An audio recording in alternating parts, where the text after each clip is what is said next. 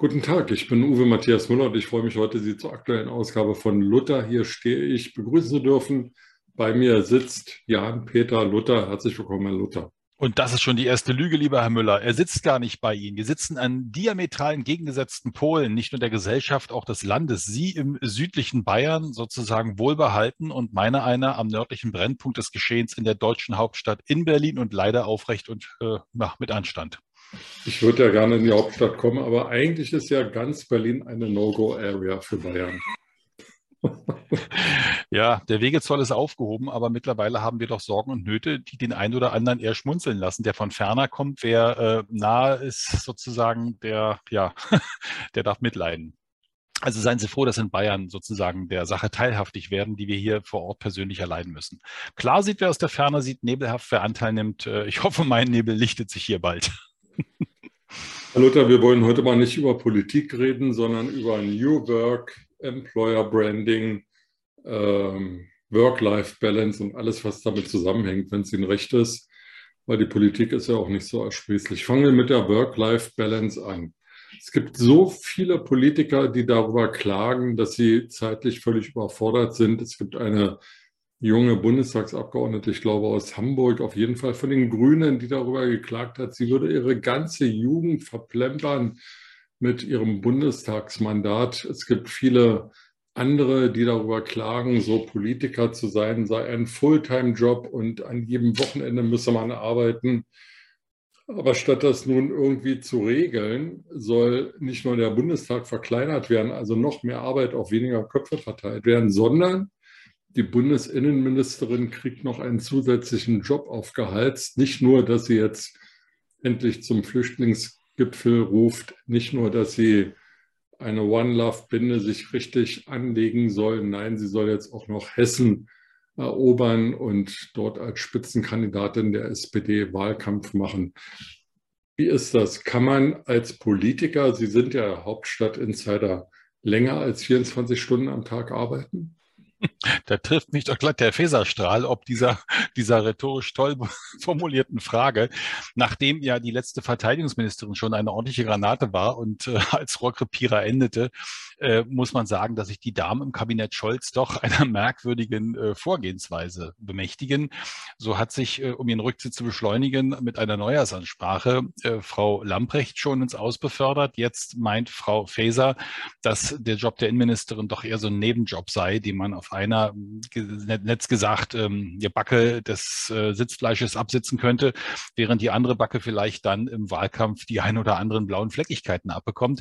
Denn Frau Faeser will, das ahnte man ja schon seit längerem, Spitzenkandidaten für den Wahlkampf in Hessen werden was man ja weiß, Wahlkampf ist ja quasi so Nebenjob.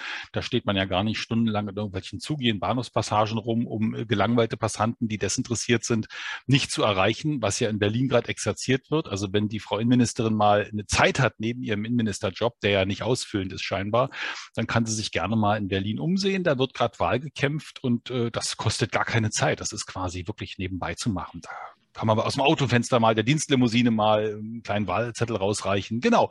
Königlich winken, gerne wieder gesehen mit der linken oder rechten Hand, je nach politischer Lagerung. Wird immer gern genommen. Nein, Spaß beiseite, ernst kommt vor ist natürlich schwierig, aber was soll die arme Frau machen, wenn sie sich zu höherem Berufen fühlt, wobei aus dem Bundeskabinett ausscheiden und Landesministerpräsidentin mit oder ohne Sternchen zu werden? Manch einer ist als Ministerpräsidentin mit oder ohne Sternchen dann ins Bundeskabinett gekommen, um zu höheren Berufen zu sein. Die Wege sind äh, mitunter fragwürdig oder wundervoll, je nach Betrachtungsweise. Und ich weiß nicht, äh, soll Frau Faeser vorher zurücktreten, bevor sie Wahlkampf macht, um dann zu scheitern, um festzustellen, du hast gar keinen Job mehr und muss tatsächlich richtig arbeiten, wahrscheinlich auch samstags, sonntags vielleicht, wenn sie was verdienen möchte, wird man sehen. Es ist eine spannende Betrachtung. Zumindest ist sie willig, das ist schon mal ein guter Ansatz, in Hessen was zu bewegen und das nach langer, langer, langer Zeit der CDU-Regierung. Wer weiß, was sie da schafft. Jedenfalls ähm, wird ja dem Bundeskanzler gelegentlich Führungsschwäche vorgeworfen und er sei ja mehr Zauder- oder Panzerkanzler als Bundeskanzler, aber er scheint, was Personalführung anbelangt, auch kein glückliches Händchen zu haben. Die Damen gehen ihm ab, obwohl er ja so um sie kämpft und dort jeder zweite Kabinettsposten weiblich besetzt werden sollte. Aber wenigstens hat er Frau Faeser mit gleichen warmen Worten gelobt, wie er das ähm, vor gar nicht allzu langer Zeit mit Frau Böller, Silvester, ich weiß gar nicht mehr, wie die Dame hieß, die da im Verteidigungsministerium. Früher, früher hieß sie mal, bevor sie den Ritt der Walküren angetreten hat, mit Frau Faeser gemeinsam, hieß sie mal Lamprecht, aber ich glaube, der Name wird schnell vergessen werden. Wissen Sie noch, wie die letzte ähm, Premierministerin äh, Großbritanniens hieß? Ich kann mich nur erinnern, dass sie immer sehr bunte Schuhe getragen hat. Ja, war auch nur, glaube ich, so ein Vier-Wochen-Akt oder so. Also äh, Politiker scheinen, was Zeitbegriffe betrifft, mittlerweile neue Dimensionen aufgemacht zu haben. Also viel und lange arbeiten ist anstrengend. Kurz ähm, ein Amt innehaben ist wahrscheinlich sehr modern. Die Frage ist, was kommt danach? Das nehmen wir nicht mehr wahr, weil dann die politisch bisher Aktiven in irgendeiner Versenkung verschwinden und ihre Memoiren schreiben und damit viel mehr verdienen, als am Wochenenden sich die Füße in Bahnhofspassagen platt zu stehen, um Wahlkämpfe nicht zu gewinnen. Ich weiß gar nicht, warum Sie immer da auf den Bahnhofspassagen rumreiten. Ähm ich bin keine Walküre, ich reite nicht, ich beobachte das nur. Und interessanterweise, selbst in Berlin bei nebligem, stürmischen oder eiskaltem Wetter stehen die da mit Rosen und andere Sachen in der Hand und versuchen tatsächlich, ähm, desinteressierte Bürger für Politik ähm, interessieren zu wollen. Hm, gelingt ihnen nicht oft. Es gab in Berlin in der Berliner Abendschau, das ist ein regionales Unterhaltungsmedium für äh, lokale Berichterstattung, hat man tatsächlich tagtäglich äh, die Hauptakteure des Berliner Wahlkampfes, der am 12. Äh, Februar beendet wird, durch eine Nachwahl begleitet. Und man stellte sich tatsächlich auf zugige Plätze mit wenig äh, Volk, um quasi Dinge hochzuhalten, die das nicht vorhandene Volk nicht haben wollte. Ähm, man sprach das Volk an, das war meistens desinteressiert und schlich schnell von dannen, um festzustellen, dass die politische Botschaft weder gewollt wird, noch irgendwie bei jemand ankommen könnte, um sie dann nochmal in die Kamera zu postulieren. Gut, also wir wollen ja heute über Arbeit Nicht Politik reden. reden. richtig, über Arbeit. Also nicht über, über Politik, Arbeit, sondern also über nicht Arbeit. Über Politik, also reden wir mal über Jobbeschreibung. Es gibt in Berlin äh, eine Verkehrssenatorin, die heißt Bettina Jarasch, kommt übrigens aus Bayern, aus Augsburg. Mhm. Aber wir exportieren ja das, was nicht so gut ist, ganz gerne. Und ähm, diese Frau Jarasch als Verkehrssenatorin ist jedenfalls dafür verantwortlich, dass immer weniger U-Bahnen fahren, immer weniger S-Bahnen über die Holperstrecken und durch zugige Bahnhöfe fahren. Auch Trams fallen aus, von Bussen will ich gar nicht reden. Deren Verspätung kann man sowieso nicht erkennen, weil an den digitalen Anzeigen meist gar nichts äh, zu lesen ist. Die digitalen Anzeigen fallen eher aus, als die Busse nicht ankommen. Ist das die Verkehrswende, die die Grünen in Berlin haben wollen, dass der ÖPNV immer schlechter wird? Ganz klar, ein eindeutiges Ja. Aber aus Augsburg kommen eh mal lustige Sachen, sowohl die Puppenkiste als auch Frau Jarasch, beides sehr unterhaltsam. Ähm, somit hat der Ansatz, 50 Prozent der Berliner Parkplätze zu streichen, für die Bevölkerung durchaus ein öffentliches Nahverkehrsbeschleunigungskonzept. Denn wenn die Flächen leer sind, dann könnte der Bus sozusagen da, wo bisher geparkt wurde, problemlos durchkommen. So die Theorie und deswegen 50 Prozent der Parkplätze. Man könnte auch 50 Prozent der Ehen sozusagen äh, beseitigen, dann ist der alleinige Ehepartner ja auch ausreichend ausgestattet, um sozusagen sein Eheglück zu vollenden. Ähm, aber gut, soweit sind die Grünen noch nicht. Aber der Ansatz mit den 50 Prozent Parkplätzen äh, abschaffen, um mal eben radikal zu zeigen, dass die Verkehrswende mal doch um, einer Handlung bedarf, ist schon ein spannender Ansatz. Alle ähm, Partner, potenzielle politische, schütteln die Köpfe. Also wer will denn mit denen koalieren, die momentan die Schmuddelkinder in Berlin sind und die Darauf Zahlen? Kommen wir noch. Darauf okay, auf die Schmuddelkinder. Gut. Also ja. ja, Verkehrswende in Berlin ist tatsächlich, also man kann sich echt nur umdrehen und weinen, wenn Sie das mit Verkehrswende meinen. Ähm, denn die Verkehrsmittel, die man erwartet, kommen entweder nicht oder zu spät oder äh, leben mit dem Prinzip Hoffnung, dass sie doch irgendwann vielleicht mal gebaut werden, um da anzukommen, wo man sie braucht? Also ich persönlich äh, oute mich jetzt als Architekturfan. Ich finde hm. Architektur interessant und fand es super toll, dass Anfang der 90er Jahre, ich glaube, Paul Kleihus auf dem Alexanderplatz Dutzende von Hochhäusern bauen wollte. Das ist dann nicht passiert, weil der Alexanderplatz nur eine ganz dünne Decke hat. Darunter ist ein riesengroßer Bahnhof, U-Bahnhof. Und äh, man ging davon aus, dass eben die Decke diese vielen Hochhäuser nicht tragen würde. Trotzdem hat der Senat ein Hochhaus über einer dünnen Bahnhofsdecke genehmigt und nun, oh Wunder, hat sich der Bahnhof abgesenkt. Also ist die zentrale äh, U-Bahn-Linie 2 gesperrt. Ich lese heute Morgen mit großem Vergnügen beim zweiten Espresso dass wohl bis Ende August die Sanierungsarbeiten abgeschlossen seien.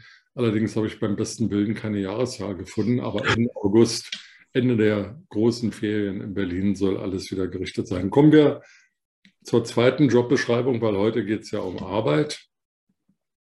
Franziska Giffey ist regierende Bürgermeisterin. Ihr hat ähm, anscheinend der Ministerposten in Berlin nicht so gut gefallen wie das Rote Rathaus in Berlin. Ähm, sie ist nun regierende Bürgermeisterin und ich habe zufällig stimmt nicht, sondern gezielt vor ein paar Tagen eine, eine Wahlkampfsendung gesehen, eine Diskussion mit Sascha Lobo, Kai Wegner, Bettina Jarasch, eine Frau Helm von den Linken, die ich bis dahin nicht kannte, was mir jetzt auch irgendwie nicht abgegangen ist, und Frau Giffey. Und ich war doch erstaunt zu hören, dass Frau Giffey, obwohl sie SPD-Mitglied ist und bisher auch im Bundeskabinett früher ja Ministerin äh, als SPD-Frau war, mit der SPD Berlin 0, Josef zu tun hat. Also jede Frage, warum in Berlin irgendwas nicht funktioniert und warum die SPD, die da seit Jahrzehnten regiert, die schlecht, äh, die die Stadt so schlecht gemacht hat, weiß ich nicht. Ich bin erst seit einem Jahr regierende Bürgermeisterin, was vorher war, kann ich nicht beurteilen. Ich meine mich zwar zu erinnern, dass sie vorher Bürgermeisterin in Neukölln und Stadträtin in Neukölln war, auch ein Teil von Berlin. Aber daran kann sich Frau Giffey nicht erinnern, wahrscheinlich genauso wenig wie an die Plagiate ihrer FU-Doktorarbeit. Aber das ist jetzt ein ganz anderes Thema. Also die Frage ist, wenn ich so eine regierende Bürgermeisterin habe und die angestellt habe, die aber eigentlich mit dem Arbeitgeber, der sie da entsendet hat, nach dem Entsendegesetz gar nichts zu tun haben will, ist das dann die richtige Mitarbeiterloyalität? Sie haben den Nagel auf den politischen Kopf getroffen. Da lauert nämlich das Dilemma zwischen wollen und können. Als äh, politischer Wahlkämpfer hat man ein Wahlprogramm, worin man ausdrückt, was man gerne will oder sagen wir so möchte. Mit dem Wollen ist das so eine Sache. So, wenn man das ausgedrückt hat, dann muss man sich ja mit einem Koalitionspartner zusammenfinden. Und wenn man da drei hat, wie die Linken und dann die Grünen, also rechts und links schon so eine Flankierer, dann muss man sein Wahlprogramm ja um zwei Drittel kürzen, um jeweils ein Drittel von da und ein Drittel von dort noch mitzubekommen. Dann haben wir drei Drittel, also ein Eintel. Und dann muss man das wollen, äh, was da drin steht. Dann hat Frau Giefer aber noch das Problem, dass ihre eigene Partei etwas will, was sie nicht will, zum Beispiel die Vergesellschaftung von Wohnraum. Und da wiederum wird sie dann des Öfteren gefragt. Ähm, Entschuldigung, das würde ich gerne denen erklären, die außerhalb von Berlin immer von Vergesellschaftung hören. Dann gestatten Sie mir einen Nachsatz. Ich nenne das mal ganz simpel Enteignung. Das macht die Sache kürzer, ist um ein paar genau. Silben sparsamer und drückt genau das aus. Da aber, aber ich will nur in einem Satz die Geschichte erzählen. Berlin hat um Geld einzunehmen, weil vom Länderfinanzausgleich die 4 Milliarden haben irgendwann für das Bullabü Ausgestalten der Hauptstadt nicht mehr ausgereicht, hat Zehntausende von Wohnungen an private Wohnungsgesellschaften verkauft. Ein normaler Deal. Ne? Ich habe Vermögen, verkaufe das, kriege Kohle. Und jetzt fällt auf, gar keine Wohnung mehr. Wir brauchen aber Wohnungen. Und irgendwie bauen die Bauherren auch nicht mehr. Also enteignen wir jetzt die Wohnungen, die wir vor ein paar Jahren verkauft haben. Naja, Enteignung heißt aber, dass man auch Geld dafür bezahlt. Also das Enteignen genau, nicht, genau. Nicht, den, nicht den Wert, den man auf dem freien Markt bekommen würde, genau. aber man aber kriegt man einen Groschen dafür. So. und jetzt wundert sich der Berliner Senat, und das wundert mich nur wiederum, warum es keine Bauherren gibt, die in Berlin bauen wollen. Weil wer will in einer Stadt bauen, von der er nicht weiß, ob ihm morgen das, was er heute gebaut hat, noch gehören wird? Ja, deswegen ziehen sich ja die Investoren zurück und bauen gar nicht mehr in Berlin, weil das ja so wunderbar ist hier in Berlin. Und deswegen wundert man sich ja gar nicht mehr, weil es so wunderbar ist, warum wunderbarerweise keine Wohnungen entstehen, sondern auch durch die Vergesellschaftung natürlich. Super Konzept, entstehen wahnsinnig viele Wohnungen auf einmal, weil man aber Kadabra Enteignung sagt und dann werden Staunen plötzlich über den Häusern neue Häuser entstehen und ganz viel Geld, was vorher nicht da war, plötzlich da ist. Also dieses Märchen von der Enteignung, die alles löst, die Frage, das weiß Frau Giffey als als halbwegs vernunftbegabte Frau auch. Das war jetzt keine Abwertung, sondern eher eine Aufwertung, weil äh, Glas halb voll, Glas halb leer, Sie kennen die These. Äh, sie hat in einem Gespräch bei den, ähm, beim Verband der Familienunternehmer auf diese Frage, wie sie denn, wenn ihre Partei die Vergesellschaftung will oder plumpt die Enteignung und sie es nicht will, äh, wie sie denn dazu stehen würde. Und ob sie denn im Zweifelsfalle, wenn ihre Partei gegen sie steht, sie als regierende Bürgermeisterin, sollte sie es bis dann noch sein, ich glaube, in ein paar Wochen werden wir uns die Frage nicht mehr stellen müssen, bei 17 knackigen Prozent glaube ich nicht, dass man da regierungsfähig ist, ähm, ob sie denn da entsprechende Konsequenzen ziehen würde. Und sie sagte nichts. Das ist sehr klug, weil das Mikrofon konnte das da nicht mitschneiden. Sie guckte aber den Fragenden an. Es dauerte anderthalb Sekunden und dann nickte sie sehr bewusst und sehr klar mit dem Kopf und sagte, ja, dann würde ich also übersetzt gesagt, ich übersetze mal diesen Nicker, dann würde ich mein Amt zur Verfügung stellen, weil mein politisches Rückgrat ist mir wichtiger, als mit meiner Partei, mit der ich nicht übereinstimme, dann äh, gemeinsame Sache zu machen. Das fand ich relativ aufrecht und anständig, wenn sie sich nach dem Wahltag noch daran erinnert, dass sie das tatsächlich gesagt gesagt, gemeint und auch gewollt hat. Ja, wenn sie das genauso ernst gemeint hat wie vor der letzten Wahl ihren Koalitionswunsch, nämlich mit der CDU und der FDP zu regieren, dann ähm, können wir uns darauf ja einen Reim machen. Kommen wir, zum dritten, kommen wir zum dritten Spitzenkandidaten, Kai Wegener, CDU. Ich gebe zu, Kai Wegener ist für mich, das ist kein schönes Bild, aber ein rotes Tuch gewesen bis vor ein paar Tagen, weil ich dachte, das ist auch irgendwie da so ein, so ein Schlaffi. Ich glaube, kommt er aus Spandau? Das? Äh, das Nest heißt Spandau bei, oh Gottes Willen, jetzt mache ich ja was ganz Furchtbares. Spandau bei Berlin, sagte man früher, aber Spandau ist durchaus ein ernstzunehmender Bezirk mit einer sehr schönen Innenstadt und also auch äh, dort auch, ja. ist der brandenburgische Kurfürst zum protestantischen Glauben übergetreten. Schon deswegen liegt mir persönlich als Luther Spandau natürlich am Herzen und damit auch Kai Wegner. Trotzdem hat Berlin versucht, vor ein paar Jahren Spandau sozusagen abzuschneiden. Man hat die beiden Straßenbrücken, die Spandau mit dem restlichen Berlin-Verband einfach mal ad hoc gesperrt und dort Bauarbeiten durchgeführt, sodass also viele Autofahrer da irgendwie nicht mehr von Spandau nach Berlin kamen und umgekehrt. Aber ist ein anderes Thema. Also Spandau, Kai Wegner, CDU. Er will Bürgermeister werden. Und sie. Ah ja, oh, Schritt, Schritt zwei nicht vor Schritt eins machen. Erstmal die Wahl gewinnen. Das mit dem Bürgermeister genau. werden ist ja dann sozusagen. Äh, genau.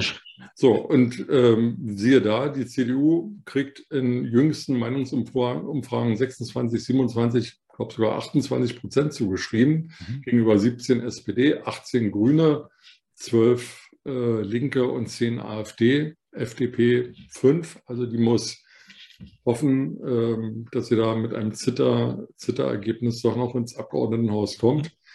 Aber wenn meine wirklich nicht sehr äh, hinreichenden Mathematikkenntnisse mich nicht trügen, reichen selbst 28 Prozent plus 5 FDP nicht aus, um die Mehrheit im Abgeordnetenhaus zu bekommen. Also mit wem könnte denn der siegreiche Kai Wegener regieren? Sein Wunsch äh, ist tatsächlich die SPD, die aber auch als duales System mit dem schwächelnden 17 Prozent Potenzial im Rücken nicht ausreicht, weil auch da wird die Addition, äh, wir müssen jetzt ein bisschen vorsichtig rechnen, damit auch der gemeine Viertklässler uns folgen kann, ähm, dort nicht ausreicht, um auf eine Nähe von 50 Prozent zu kommen. Was aber das Problem an sich darstellt, was ich vorher schon prognostizierte, dass der Wahlsieger am Ende der Verlierer sein könnte, weil selbst wenn die CDU mit 26, 27, 28 Prozent dastehen würde und glorreicher Sieger wäre, hätte sie keinen Partner, der mit ihr gemeinsam ähm, regieren möchte. Partnerin, Partner, wie auch immer. Denn alle anderen, sprich das Dreierbündnis, was jetzt regiert, ähm, Grün, äh, SPD und Linke, würden immer noch irgendwo um die 50 Prozent herumschwobeln. Und damit würden die, ob in welcher Konstellation, wer dann erster, zweiter, dritter ist, sei dahingestellt, weitermachen können. Und das ist das eigentliche Dilemma. Kai Wegner wünschte sich mit der SPD zu regieren, mit den Grünen. Und das hat er im Vorfeld jetzt schon eindeutig mhm. ausgeschlossen, aufgrund ihrer radikalen Verkehrspolitik. Ähm, da sind damals ja schon die Fusionsbemühungen von äh, SPD und Grünen gescheitert 2011, wo dann die Grünen sagten, nö, also Stadtautobahn machen wir nicht weiter. SPD sagt, wir wollen sie aber weitermachen, worauf der schon im Urlaub befindliche Frank Henkel zurückbeordert wurde nach dem Motto, hallo CDU, wir würden doch gern mit euch koalieren. Und äh, schwupp war er Innensenator und Bürgermeister von Berlin, weil die Grünen damals so bockig waren. Daraus haben sie nicht wirklich viel gelernt, meines Erachtens, denn sie versuchen das Gleiche wieder mit ihren 50 Prozent Parkplätze streichen, also radikale Lösung, wo äh, pragmatisches Handeln gefragt wäre für diese Stadt. Aber ähm, damit hat sich sozusagen die Konstellation Grün, äh, Schwarz, Schwarz-Grün äh, schon ausgeschlossen. Was bleibt dann also noch? Es bleibt die SPD mit 17 Prozent. 17 Prozent, 28 hatten wir gerade, sind nicht 50. Und wenn dann die FDP noch vor sich hin schwächelt mit 5, 6 Prozent rein, nicht rein, also der, der Zitter Wahl der Politik, äh, dann wird es echt schon schwierig. Und wie soll dann der Gewinner der Wahl ähm, dem Wähler erklären, ich habe zwar die Wahl gewonnen, aber regieren darf ich nicht. Das machen dann drei Verlierer. Das ist das Berliner Problem, vor dem wir gerade stehen. Alle wünschen sich in Berlin, also alle, die ich kenne, alle vernunftbegabten Menschen, eine vernünftige, kluge Politik für die Stadt. Und das heißt in den meisten Fällen nicht so weiter wursteln wie bisher, weil das ist nicht zielführend. Das heißt, wenn wir wieder beim Bitte? Dann kriegt der Wegner wahrscheinlich ein Zeugnis, in dem steht, er hat sich stets bemüht, aber irgendwie hat er die Ziele dann doch nicht erreicht. Kommen wir zu den vernunftbegabten Menschen, die Sie kennen und mit denen Sie reden, Herr Luther. Ähm, nach einer jüngsten Forsa-Umfrage sind nur 24 Prozent der Bürger Berlins zufrieden mit der Art und Weise, wie Berlin regiert wird, wie die politischen Institutionen, wie die Demokratie in Berlin funktioniert. Mhm. Dieser Unzufriedenheitsgrad hat noch zugenommen, weil auch die Berliner irgendwie begriffen haben, dass es nicht normal ist, dass man eine Landtags- und Bundestags- und Kommunalwahl nicht ordentlich durchführen kann, wie das in Berlin im September 2021 geschehen ist. Trotzdem, trotzdem nur 24 Prozent einigermaßen zufrieden sind und 76 Prozent eher unzufrieden oder ganz unzufrieden sind, wird es so kommen, wahrscheinlich, dass die Hälfte der Bürger wieder das wählt, was die Unzufriedenheit ausgelöst hat. Können Sie mir das erklären, warum die Leute so blöd sind, das wieder zu wählen, was ihnen die Suppe eingebrockt hat? Das ist jetzt gerade Wählerbashing, aber natürlich, wenn man kurzsichtig Politik betrachtet, ist das Ganze nicht so einfach. Ich habe ähm, eine Sympathie für eine Partei, ähm, für die ich ein Kreuz mache. Aber wenn ich diese Partei wähle, wie vorhin schon erklärt, habe ich ja nicht das Wahlprogramm dieser einen Partei an der Backe, sondern ich muss mir überlegen, äh, diese eine Partei wird wahrscheinlich nicht äh, die Macht haben, äh, allein regieren zu sein. Ist ja keine CSU. Sie aus Bayern haben da andere Erfahrungen. Das in Berlin ist da etwas schwieriger. So, also Kompromissfähigkeit auch für den Wähler letztendlich ähm, schmackhaft zu machen, dass auch der Wähler akzeptieren muss, ich kriege nicht alles, was ich gewählt habe, sondern wenn ich Glück habe, ein Drittel davon und das nur schlecht. Das ist schon schwierig, was für viele Resignation bedeutet. Wenn ich aber resigniere, habe ich eine geringere Wählerschaft, weil die einen sagen, ich bleibe gleich zu Hause, die Politik strafe ich jetzt ab, indem ich sie nicht wähle. Damit werden aber die Ränder, und die sind meistens extrem agil, äh, sehr aktiv wählen. Und je weniger wählen, desto stärker werden die kleinen Gruppen, die dann vermehrt in die Waagschale reinplumpsen, weil sie dann natürlich prozentual mehr sind. Das ist jetzt wieder höhere Mathematik. Was heißt, dass äh, rechts und links plötzlich ähm, höhere Werte stehen, als sie eigentlich verdienen würden, weil der gemeine mittlere Wähler sich zu Hause vergnügt und sagt, lass doch die Politik machen, was sie will, ich habe eh die Nase voll. Also das, das äh, ist schwer zu erklären, schwer zu vermitteln. Deswegen sagte ich ja vorhin, der Wahlsieger wird am Ende vielleicht nicht der Gewinner sein weil die Wahlarithmetik in Berlin eine komplizierte ist. Einer- oder Zweierbündnisse, Wunschbündnisse, Hoffnungsbündnisse gibt es momentan nicht, weil die Gemengelage eine schwierige ist. Eine vernünftige Grüne, eine pragmatische Grüne wäre sicher eine hilfreiche Alternative, aber wenn sie ideologisiert, äh, dogmatisch handelt und damit den Wähler letztendlich vor den Kopf stößt, nach dem Motto, der Wähler muss jetzt begreifen, wo es lang geht, dann wird es echt schwierig. Und das wiederum gutiert der Wähler mit Missachtung, Nichtachtung oder Bestrafung durch Nichtwahl. Also was tun? Herr Luther, ähm, insgesamt sind das ja Vorbehaltswahlen, die am Sonntag stattfinden, weil das Bundesverfassungsgericht hat ja noch gar nicht entschieden, ob die Wahl überhaupt stattfinden darf und so stattfinden darf, wie sie stattfindet weil das Landesverfassungsgericht hat gesagt, die Wahl war so schlecht organisiert, es sind so viele Fehler passiert, dass die ähm, Wahl zum Landtag, also im Abgeordnetenhaus und die Kommunalwahlen, also zu den Bezirksverordnetenversammlungen, wiederholt werden müssen. Aber die Bundestagswahl, die ja am gleichen Tag zeitgleich stattfand, die anderen beiden Wahlen, die wird nur in wenigen Stimmbezirken wiederholt, was also mir jedenfalls ja noch bisher niemand erklären konnte, wo da die Logik sein soll. Also, jetzt gehen am Sonntag ein paar Leute wählen, wissen aber gar nicht, ob das überhaupt eine reguläre Wahl ist. Überhaupt niemand weiß, wenn es eine reguläre Wahl ist, was mit dem ist, was in den letzten zwölf Monaten oder 15 Monaten passierte, weil die Wahl, die im September 2021 stattfand, war ja irregulär. Das heißt, alle, die in den Bezirksverordnetenversammlungen sitzen, die im Abgeordnetenhaus sitzen, selbst Frau Giffey gehören da gar nicht hin weil die Wahlen waren ja nicht gültig. Also stellt sich schon die Frage, was passiert jetzt eigentlich mit den Maßnahmen, die da in den letzten 15 Monaten erfolgt sind? Und jetzt kommt noch eins dazu. Sie sprechen von Wahlenthaltung. Also viele Wähler würden jetzt gar nicht mehr wählen gehen. Was ist aber mit den Wählern, die Brief gewählt haben, deren Briefwahlunterlagen, Briefwahlabstimmungszettel aufgrund des Poststreiks aber nicht rechtzeitig ausgeliefert werden. Was ist mit denen stimmen?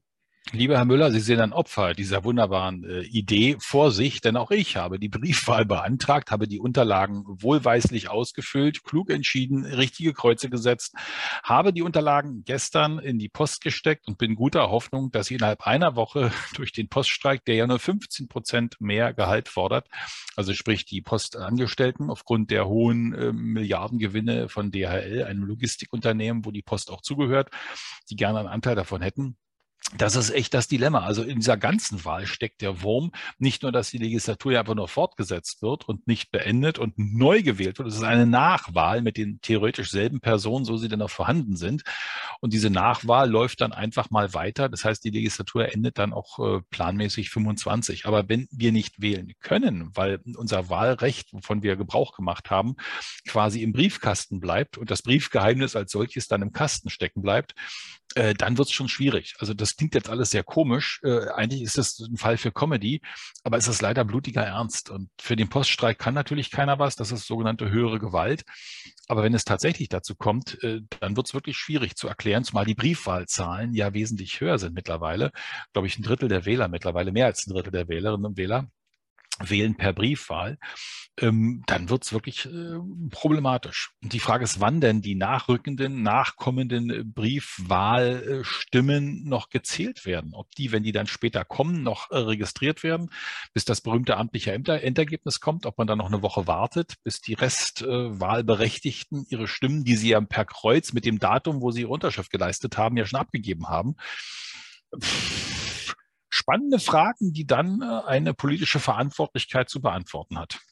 Lieber Luther, ich freue mich wirklich über Ihr ungeteiltes Lob, spannende Fragen, die Sie mir zuschreiben, kompetente Antworten, die ich Ihnen zuschreibe. Und damit war es auch an Ironie. Noch Vielleicht ein. sollten wir in die Politik gehen, Herr Müller, denn wir haben ja Antworten. Also äh, Adenauer war älter als ich, als er Bundeskanzler wurde. Also ich habe immer noch Chancen. Das berechtigt zur Hoffnung, ja. Das haben. Aber ja, es ist teilweise schon absurd. Und wenn man dann überlegt, dass äh, quasi man betrachtet, dass eine Innenministerin sagt, ich habe ja genug Zeit, noch äh, ein bisschen Wahlkampf zu machen und der Innenministerjob füllt mich nicht wirklich aus, ist schon alles sehr merkwürdig. Aber wir hoffen auf einige verantwortungsvolle politische Akteure. Wir hoffen auf zukünftige Talente. Wir hoffen auf Einsicht in den Kreisen derer, die politisch verantwortlich sind und auf Absicht, selbige Kreise zu verlassen, wenn sie sich dann überfordert fühlen, wie die junge Hamburgerin, die meint, sie möchte doch mehr leben, statt zu handeln. Auch das wiederum ist ihre Entscheidung. Ähm, die Entscheidung der Wähler, sie zu wählen, ist dann sicher eine bedauerliche Fehlentscheidung, aber das kann man ja durchaus korrigieren, spätestens bei der nächsten Wahl, lieber Herr Müller. Die Welt ist ja sowieso verrückt geworden. Äh, die Bahn wirbt jetzt seit Wochen damit, dass sie vegane Currywurst im Bordbistro anbietet, wo ja jeder weiß, dass das Bordbistro sowieso nicht offen ist. Also die können da anbieten, was sie wollen. Es funktioniert ja nicht. Selbst im Deutschen Bundestag haben sich die Grünen durchgesetzt und die wirklich sehr leckere Currywurst in einer der Bundestagskantinen wurde zum Jahresende abgeschafft. Also es lohnt sich einfach nicht mehr, Bundestagsabgeordneter zu sein wenn man jetzt mal von den Pensionsberechtigungsansprüchen absieht. Herr Luther, es war mir streckenweise wieder ein riesengroßes Vergnügen und ich freue mich schon auf nächste Woche, wenn wir darüber reden, was denn Kai Wegener mit seiner wahrscheinlich dann sehr vielen Zeit, die er als Oppositionsführer wieder hat, anfangen wird. Für heute vielen Dank. Ebenso, Herr Müller.